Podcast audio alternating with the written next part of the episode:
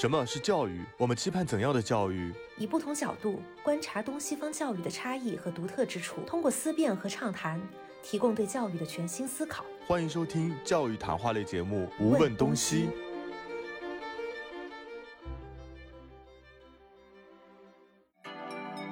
如果再深造的话，其实国还是出国会比较好嘛。其实是这种，如果从反负面说，它其实是非常卷的一种感觉。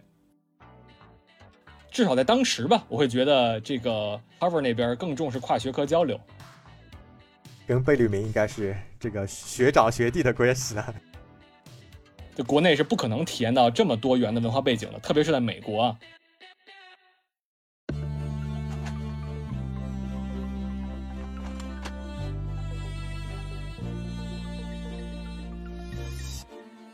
那么节目开始之前的话，首先我们先欢迎一下宋壮壮，以及请他做一个简单的自我介绍。问东西的朋友们，大家好，我现在是一名设计师，在北京做自己的设计工作室，这个设计工作室叫帝都会。刚才说到的这个哈佛大学设计研究生院，我在此前网上了解了一下，据说这个研究生院的它的三个系啊，基本上是全美一直保持前顶尖，可以说是第一的这样一个地位，是吗？就是跟你这边考据一下，有很多种来源不一样，反正肯定还是不错的。从学生自己的体会，基本所有 Harvard JSD 就是这个研究生院啊，JSD 就代表研究生院了。JSD 的这个学生们一般都会。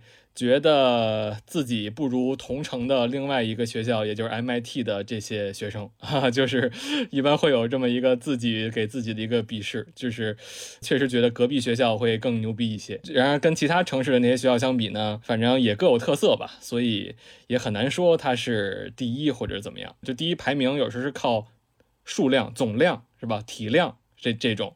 那 JSD 确实学生的数量跟老师是非常非常多，这可能其他学校是跟他就是会比会少一些，比如 MIT 啊、Princeton 啊什么的。清华大学建筑设计专业在很多人看来已经是一个呃比较高的这个教育背景了。什么样的一个原因促使你再去选择哈佛这边继续攻读硕士？也是两条线吧，确实还是想深造。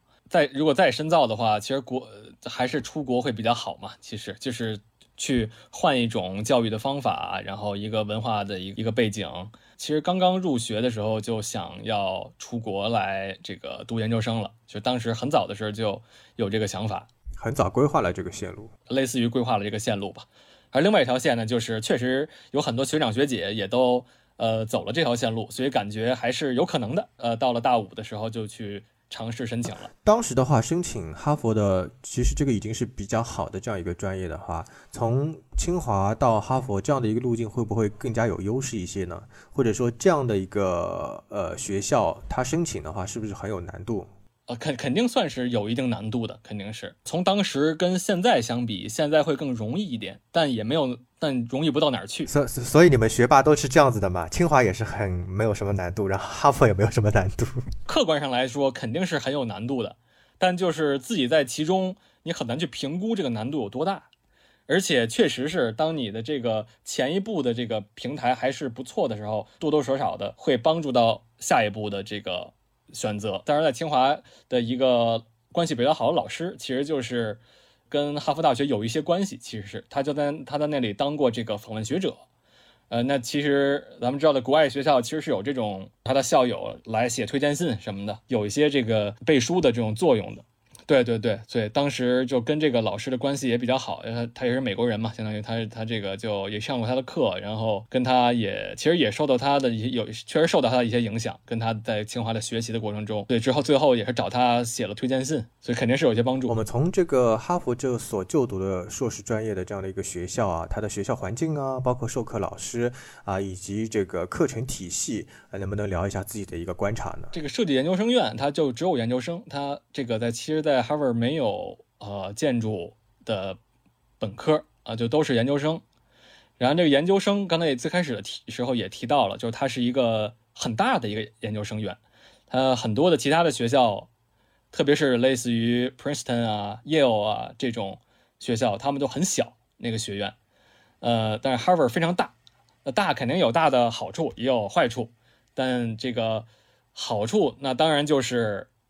量大，那这人他就是吧，这这他就互相之间的这个借鉴，然后这个影响，都是都是很比较强的一些人，所以有其他那么多的那么多的人围绕在你身边，你肯定会受到影响。嗯，而特别是这个 Harvard 的这个学院的建筑加剧了这种影响。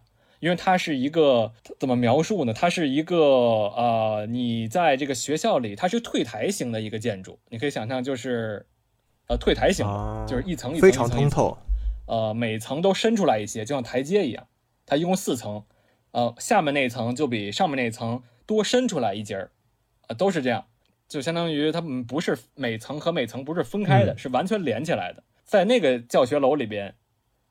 呃，一个很直观的一个感受，就是你在这个楼里边的大部分的这个点都可以看见其他的所有人，就是这么一种感觉，非常通透，而且呢，而且它不是平面通透，它是有有高差的通透，所以更加明显，就你能看见别人在干什么，特别是你在高处啊，就比如你在四层，你可以看见底下所有人的这个书桌，然后。看他们在干一些各种奇奇怪怪的事情，看他们在画什么图、做什么模啊？对，不知道当时他设计的时候是不是这个这个概念？倒不是监督的感觉，而是一种，其实是一种，如果从反负面说，它其实是非常卷的一种感觉。你能看见是吧？你你你你，比如你在一个普通的一个楼里边，你特别是一个在一个格子间里边，你工作，你也只是看着周围这些人还在加班，但你在那个地方啊，你看着所有人都在。都在这个这个教学楼里边还没有卷给你看，对对对对对。呃，但是正面的教影响就是你可以看见其他所有人在干一些很有意思的事情，你你也可以直接去找到那个人跟他聊啊或者什么的。所以这个楼是一个非常开放的，呃，这个是非常不一样的。我觉得跟建筑学院也受到了这个建筑本身的一个影响。包括我现在跟您聊的时候，我已经在网上查这个建筑的一个特色，对，它确实就是层层上叠的这种，对对对，像剧院式的这种布局。那我们再聊聊讲师、教授啊，他们沟通起来是不是会比较哎好沟通？还是如同之前有一些传闻说，遇到一些大神级的教授，可能你经常找不到人啊之类的？就是在师生交流方面，如果是学校自己的老师，那还是很容易找得到的，这这个不太会找不到。嗯，就是如果学校自己的 faculty 嘛，你肯定找得着，是吧？这是他的，这是他的义务。但如果是那种客座的，嗯，那就。不一定了，相当于那那本本身就可能不在这个城市，是吧？他可能在别的城市上课的时候过来给你讲门课，那这个就很难说了。而且他可能都有自己的工作，所以他回复邮件可能未必那么的及时等等啊。那这个我觉得也也是能理解。但是学校自己的都能很好的找到。那么他们在和学生的沟通当中的话，是不是会比较热情啊？还是说要经常追着老师？绝大部分老师都是很投入的，但是他投入的方式呢是不太一样哦。那在设计学院被老师说哭是非常普遍的事情。你有被说哭过吗？我倒没被说哭过，因为我不是比较迟钝嘛，是吧？比较迟钝，那说着说吧。而而这这点其实是呃从本科就。逐渐磨练出来的就是，其实做设计，我自认为自己并不是很擅长于做设计。其实是啊，就是特别是跟一些其他同学相比，我觉得没那么擅长。所以，因为每一个设计结束之后，我都会做那个 review，都是给老师去去评嘛，相当于。而评的这个过程，其实是一个非常严厉的一个，或者说非常这个怎么说呢？对，非常非常不好说的这么一个过程啊，因为它是非常犀利、非常直接的一个过程。对，而他但是当他是当着所有人的面所有人，你的所有的同学、所有的老师，大家一起公开的来进行这个 review。然后，如果你做的不好，那老师会非常不留情面。当然，有的老师会留情面了，就是但有的老师他非常直接的。那这个时候，很多同学肯定就挂不住了嘛，相当于在 Harvard 就有很多老师是非常非常这种啊严厉的。其实你这样一说，我想到曾经有一次我去上海的同济大学啊，去看他们的这个评课，也是建筑学的一些啊已经有工作室的这些大咖级的讲师，或者说嗯这个建筑设计师。当时我觉得确实啊。这个老师如果严格起来的话，还是有点吓人的，就是蛮考验学生的这个抗压能力。所以你刚才提到的说你的钝感力比较好，我觉得也是一种抗压能力。这个能够在高压下能够承受这样一种冲击的这种能力，挺好的。对对，就是他还是能磨练出来一些。跟每个老师确实不太一样，有老有的老师也会呃护读嘛，相当于就是帮自己的学生来开脱。啊，不能叫开拓，就是帮自己的学生来帮自己学生来说话，这个都是完全能理解的，因为每个老师性格不一样，那他的位置也不一样。嗯说到名校这样的一个光环，它是一个值得自己去骄傲的这个光环呢，还是说，呃，像外界说的，现在有一个盲从的这样一个趋势？近期的一些数据调查，在这个耶鲁或者说哈佛的，它的一些名校的退学率其实有高达百分之二十五这样的一个情况。我记得当时在这个，还还回到四说一句四中啊，就是四中当时有这么刚入学的时候，刚刚入学，开学的这个新生欢迎的时候。老师就说这么一句话，因为四中学校很好嘛，所以老师就说，呃，大家今天是以四中为荣，啊，毕业之后你们要让四中以你为荣啊。其实是有这么一个这句话记得非常深刻，我就就一直在记在这个脑脑海中。那我觉得其实这个是完全是一样的，就是，呃，如果你只做到前半条，那。那还是不太行啊，相当于是是吧？就就还是还是得做到后半句嘛。呃，那这个你要让这个学校以你为荣，这样才行。那所以这个最主要的还是你自己，而不是这个学校。所以我觉得这个对于四中、对于清华、对于 Harvard 什么的，对我来说其实都是一样的。就是到了现在这个程度，我早已离开这些学校了。那么现在我我要做的就是让他们以我为荣了，而不是我还以他们为荣，那就有点。说不过去了啊！非常棒，非常棒的观点。呃，这其实也是高中，呃，刚刚一入学的时候，他们就这么 就是这么被教育的。你这样想，我想到啊，就现在的话，哈佛应该是以贝聿铭为荣啊，就是你跟贝聿铭应该是这个学长学弟的关系了。呃，对对对，其实这个大学嘛，不就是大师嘛，就是充满了大师。那你那些大师，你在那个学校里边，比如这个图书馆是。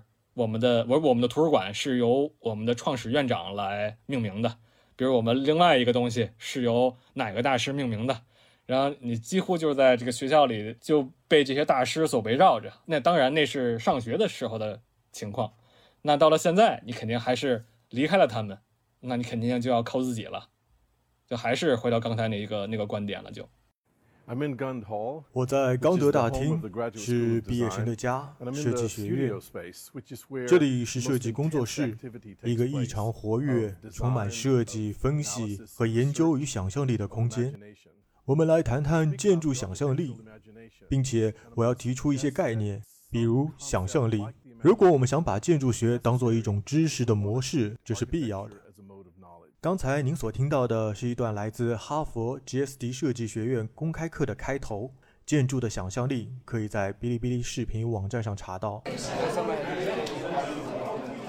其实我之前在了解了这个，您初中的话好像是在北京四中吧？那这一阶段的话，是不是会有一些特别多的影响？呃，高中是北京四中，就是从现在往回去回顾。高中这个阶段对我来说是非常非常重要的一个塑造过程，我甚至觉得是比大学以及研究生还要重要的一个时期。因为高中我是觉得都是非常的呃喜欢我们的我这个母校，以及也非常珍视那几年，也非常非常感谢这些老师同学，其实就是就怎么说都不为过的那种感觉。总结起来就是，他真的是这个学校给。我们提供了一个非常自由的成长环境，这现在想想都是挺其实挺难实现的这样的一个一个程度。其实，在我们那个时代，这北京四中已经变得越来越呃传统和保守了。就比方说，我们这一届其实，在高二的时候就要进行文理分科，但就在我们的上一届，还是高三的时候才文理分科。他就是会没那么重视这个那种啊应试的这些东西。就到了高三都要高考了，才进行文理分科，这其实已经是就其实挺晚的了，其实是。但学习这方面肯定，呃，老师都是很好老师，他们可能方法都比较好吧，所以可能效率比较高。我猜，就比方说高一有门这个政治课，然后政治课开头都要让大家来讲这个课前的一个小演讲，每节课一个人。我高一第一学期的演讲正好是赶在了十二月一号艾滋病日。然后呢，这个你知道吧？这青春期的这个小男孩嘛，所以就选的就就想讲讲这艾滋病日。而当时切入点呢，就是讲的这个安全套这个事儿。于是，在这个高一第一学期的政治课的课堂上，就是先讲了十多分钟的安全套。讲完之后，这个老师印象非常深刻，他就说说我觉得这是一个进步。这句话我记得非常清楚，就是他是非常。鼓励大家的这这种呃选择的，呃，不太不不会去压抑，也不太会去这个做什么其他的评论，其实是非常非常鼓励大家的。这个，对对对对，我觉得这个是一个非常印象深刻的一个一个事件。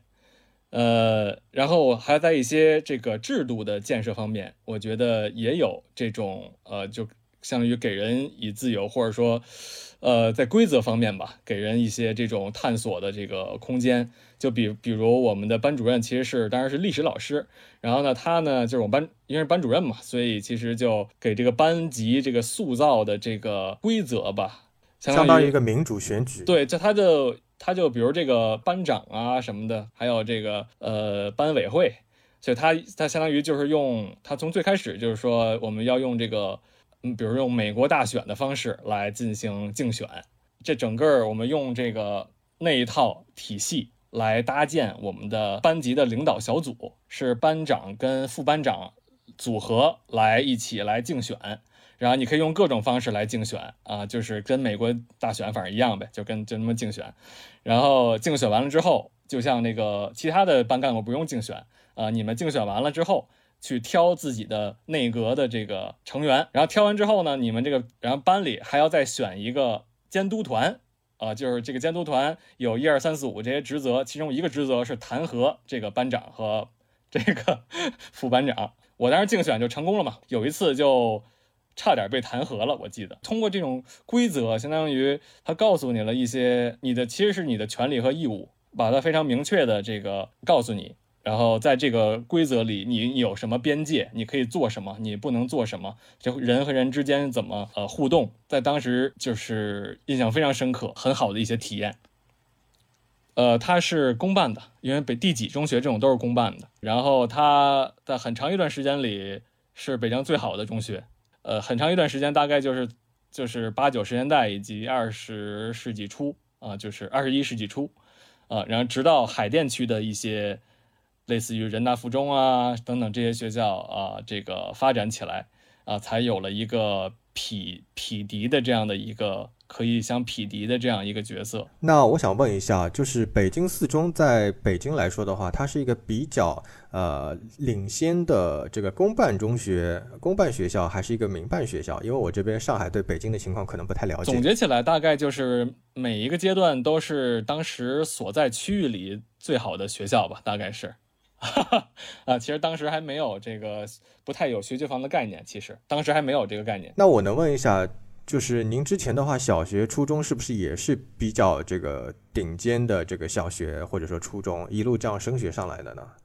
这我觉得很大程度上可能是就是运气，确确实是可能运气比较好。然后呢，这个我觉得更多的是这个家庭教育吧，就还是教育的比较好，就是对自己觉得比较好的那个特质。我觉得其中还有一点就是这种相对的自律吧，就相当于呃能控制自己，然后。比较努力的去干一些事情啊，就这，所以这可能也是在这些比较小时候的这些教育背景里产生了一定作用。我觉得还是因为确实没有其他的加成，真的没有其他的加成。嗯，都是公办学校。好，刚才你聊到的一点就是小时候的家庭教育啊，让你很有自律的这种哎习惯。那么正好我们可以顺着这个话题来聊一聊，呃，你的这个家庭教育对自己的一些影响是怎么样子的呢？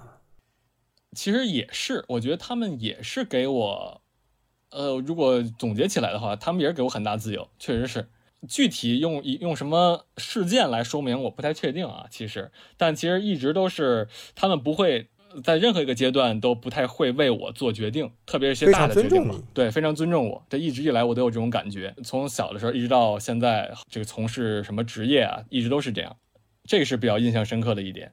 除此以外，就刚才说的这个。在某些领域的一个氛围的营造，呃，比如这个艺文艺这个领域，我觉得也是呃对我帮助很大了，就是就是其实很影很很直接的影响到了我的这个后来的一些呃专业和职业选择嘛。那你是不是在从小的时候学会了一些美术功底，或者说 sketch 的这种功底？因为我知道学建筑设计人他的手绘功底其实是一个基本功，对吧？如果是学建筑设计这一块，它确实是很重要，但它不是必须的，特别是对于升学什么来说，就是如果你作为一个职业建筑师，你当然画的越好，相当于能够帮助你的更多嘛。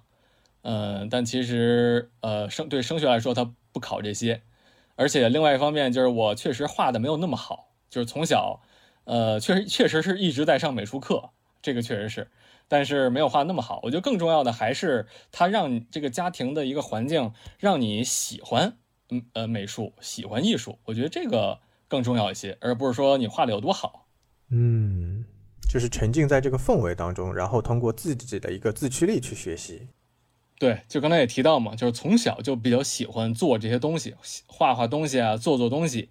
然后，所以呢，当时在大学，在大啊不是在高中的时候，比如高三的时候吧，呃，有这么两条线，一条是一条是比较明确的，就是我想要学设计，这点是比较明确的。呃，甭管什么设计，反正我想学设计啊。就当时其实比较更倾向于去学的是平面设计，其实这个是一条线啊。还有一条一条暗线，就是从小就听说这个清华建筑系很很厉害。他甚至跟自己的兴趣没什么关系，因为从小也没有特别的了解建筑，很少有朋友从小就特别爱建筑这个板块。我感觉还是比较细分的一个领域了，美术什么的有可能，但只是一直知道清华建筑系很牛。所以这两个东西呢，就是到了高三的时候，相当于就这两条线就可能就结合有点结合起来。然后另外一个这个客观的因素是，想不是想学设计嘛？但是绝大部分的设计的呃专业都是美院体系的，那么工业设计啊，这个平面设计啊等等。那我呢画画又没那么好，而且学习比较好，是吧？就学习学学习好，你考那些又白瞎了，就学习了。所以还是还是最后就那就几乎就只有这个这个建筑系可以选，因为他需要这个呃考试的。然后呢，他也不不不需要画画的，嗯，所以就这么您这个经历很有趣啊！我听下来就是，呃，画画其实不擅长，然后勉为其难去考一个很牛的清华大学的建筑设计专业。呃，画画确实不擅长，就就是跟跟特别跟美院就是艺考嘛。那艺考那个肯定差的太多了，跟艺考相比。对对对。如果你要去央美去学各种设计，那不就得艺考吗？那我请教一下，就是你当时考清华大学这个建筑设计专业，你觉得这个难吗？因为你刚才说到，是不是要考到一个非常高的分数才能被录取的？那确实，因为当时建筑行业呃受益于这个房地产市场的这个火爆啊，所以是对是非常火的一个专业，跟现在截然不同，是吧？当时可能是清华最好、最分最高的的一个专业，现在是偏低的一个被调剂的这么一个专业了，就是这么十多年已经发生这样变化，所以，所以呃，当时确实从客观来说应该是非常难的。嗯，那在清华大学就读的期间的话，你现在看来有哪些是不一样的比教育方式呢？是不是还是会说到比较自由、学术自由啊，比较尊重学生的这个民主的这种感觉呢？相比北京四中高中的这样一段经历来说。呃，那如果从这个角度，那当然就没有四中这么的自由了。它至少没有那种氛围，没有它，它肯定是有空间的，但那个空间是需要你个体自己去探索的。呃，在四中你会感觉整个这个氛围就是一种弥漫着自由的空气，就那种感觉。但到了清华，它就是一个比较正常的一个，呃，不能说清华很很很。它绝对不是一个非常传统或者非常呃迂迂腐的这么一个地方，它就是比较正常的地方。然后呢，你如果想去探索自由，你可以自己去找哪条线可以去搞点事情啊，是这么。那比如说像清华这一段求学期间的话，你觉得我还是想挖一点，就是关于教育方面的话，你觉得哪些哎比较先进的，甚至说可能说你觉得不是很先进，说呃没有什么太多让你觉得很哎不一样的地方吗？明白，因为我觉得清华这个我没有在其他的本科学校念过，所以不太能对比。但我只我就是说我自己的感受啊，就是它没有一个对比的一个东西。它的这个教育对我来说很重要的一些影响，可能不在于清华这个学校，而是在于这个专业啊，就是它是来自于这个建筑学的这个专业。因为这个建筑学的专业跟其他很多很多专业不一样，其实是。呃，因为我记得当时这个这个学校里这个就有一个分分有有一个什么分类学学科分类，什么工科、理科、文科、美术学院跟建筑学院，好好像好像就是这么分的，就好像是这个建筑学院非常非常非常特别。然后所有的同学刚高考完来到这个建筑建筑系的呃第一个半学期吧，就前半个学期都是非常非常的迷茫的，就是因为他的这种教育的这种方法跟思路跟之前完全完全不一样，很多同学在这个阶段甚至就放弃了，可能就转系了，或者是怎么样，因为他是一个。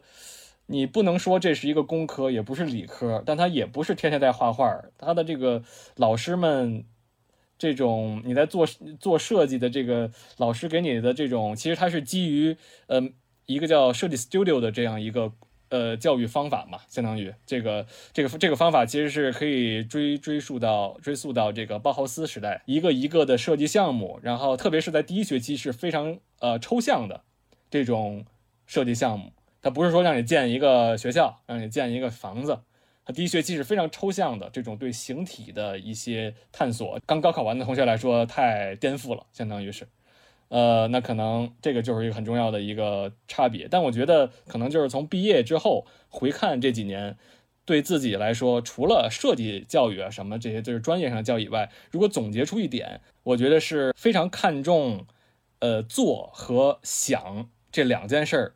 他把他们看作同样重要，帮助我们提高了自己的呃行动力。因为很多时候其实是大家会更不由自主的觉得想完了你才能做，是吧？就是想的非常清楚了，然后我们来开始执行。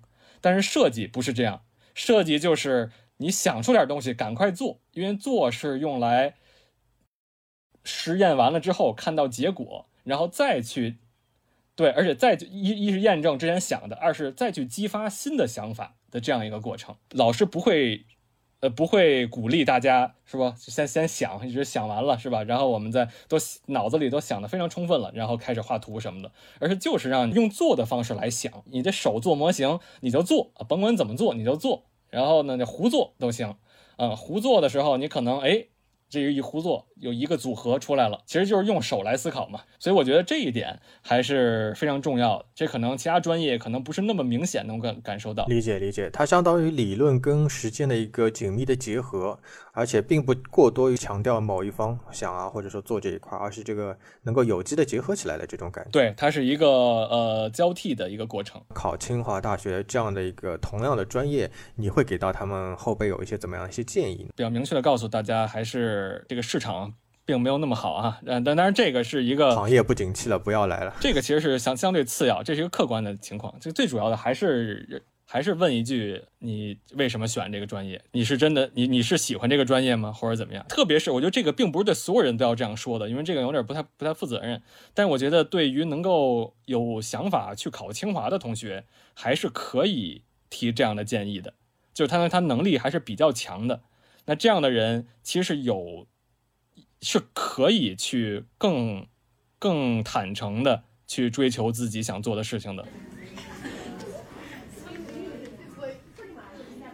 能不能就是用几句简单的话来跟我们概括一下，就是你现在觉得自己是一个怎样的人，以及你如何看待人生这个话题？以现在我的这个身份看自己的话，我觉得我是一个比较追求自由、喜爱创造的这样一个人。可能这两点是比较确定的，其他很多东西我还可能还在了解自己或者观察自己的过程中，但这两点应该是比较确定的。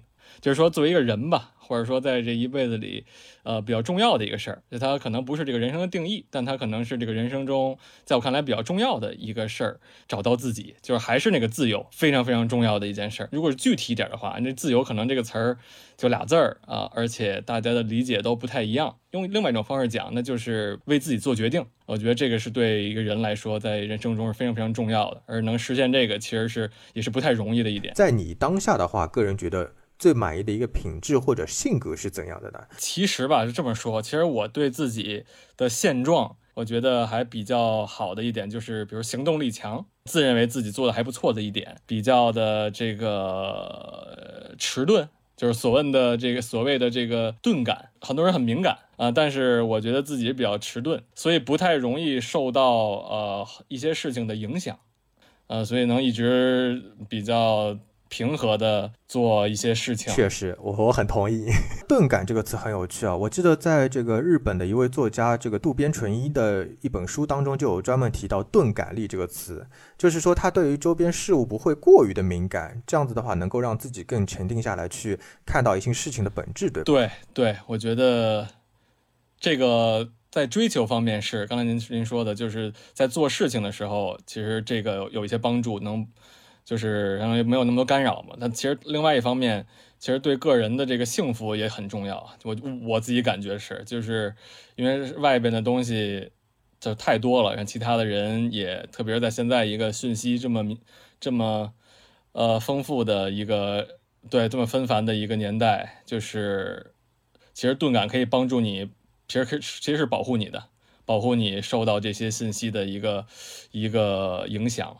各个方面的，我们再聊一下。如果回望过去，就是童年当中的话，你觉得哪一些和教育相关的事情，哎，对现在的自己产生的这个影响会比较深刻呢？我能记得的零到六岁的有一个场景，突然脑海中浮现出来，呃，就是在家里面，然后那个其实家里人是比较喜欢艺术嘛。记得小时候我那个磁带，什么莫扎特，什么听莫扎特的都聪明，诸如此类的。就是稍微长大一点，这个幼儿园的时候，我就印象里非常深刻的是，呃，我的姥爷会在。家里在这个音响的前面给我指挥这个交响乐的这些片段，就他去做那指挥，然后给我来表演，相当于就类似这样的一些场景啊。虽说我后来没有从事音乐这个行业，但是相当于从整个的这个艺术氛围，我觉得是从小给我潜移默化的建立起来了。所以在这这方面，我还是非常就感谢他们，就是感觉之后还是呃有一定的能能看到有一些影响的。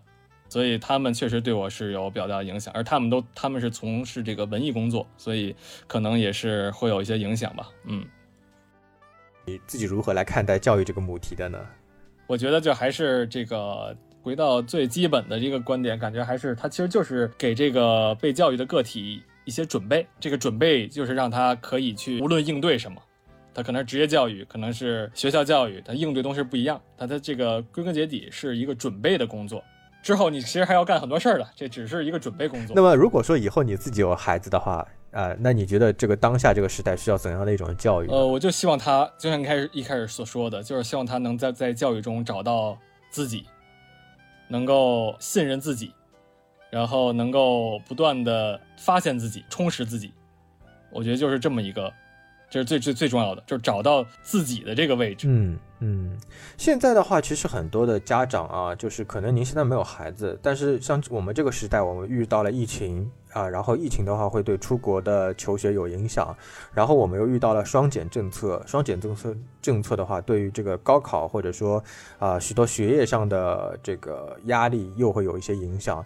那么就是就你自己个人来看的话，你觉得？如何来看待这个时代的一个焦虑呢？我觉得很大程度上还是来自于周围人的影响嘛。就是我没有孩子，但是跟同龄人一起交流啊、吃饭的时候啊，就听到身边的每一个人都是在做一些教育方面的一些努力，彼此之间会有这样的影响。特别是这一代人都已经是受在年轻的时候受到了比较好的教育了，所以大家都对教育有非常。重视的这样的一个背景，互相影响之下就会有这个压力。我觉得这个也是是非常，就是就我觉得很大程度上是这种互相影响作用产生的。所以在这种时候，我觉得就更需要排除掉外界的一些影响，还是回到自己这个这个原点。